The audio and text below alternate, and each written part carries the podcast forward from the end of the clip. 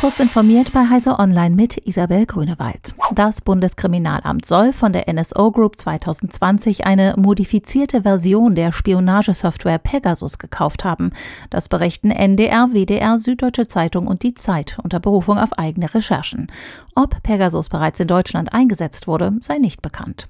2019 hat das BKA laut dem Bericht einen Beschaffungsvorgang in Gang gesetzt, um eine Spionagesoftware zu erwerben, mit der verschlüsselte Kommunikation auf mobilen Endgeräten überwacht werden kann. In seiner Grundversion habe mit dem Trojaner Pegasus mehr überwacht werden können, als es die deutsche Gesetzeslage erlaube. Das BKA habe schließlich eine angepasste Version der Software erworben.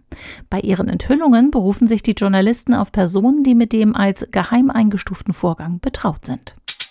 Die Bundesregierung wirft Russland vor, für eine neuerliche Welle von Cyberangriffen als Vorbereitung für Desinformationskampagnen verantwortlich zu sein und hat ein Ende des inakzeptablen Vorgehens gefordert. Das erklärte eine Sprecherin des Auswärtigen Amtes. Der russische Militärgeheimdienst GRU steckt demnach hinter Phishing-Angriffen, mit denen versucht werde, an persönliche Anmeldedaten insbesondere von Bundestags- und Landtagsabgeordneten zu gelangen. Mit dem Identitätsdiebstahl würde dann etwa Desinformation in Verbindung mit der Bundestags Bundestagswahl vorbereitet, lautet der Vorwurf.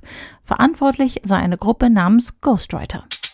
Das Bundesamt für Sicherheit in der Informationstechnik hat vor der Eröffnung der Automesse IAA Mobility in München vor Cyberangriffen auf vernetzte Autos und die Produktionsanlagen der Hersteller und ihrer Zulieferer gewarnt. Die Behörde legte dazu ihr erstes Branchenlagebild Automotive zur Cybersicherheit in der Branche vor.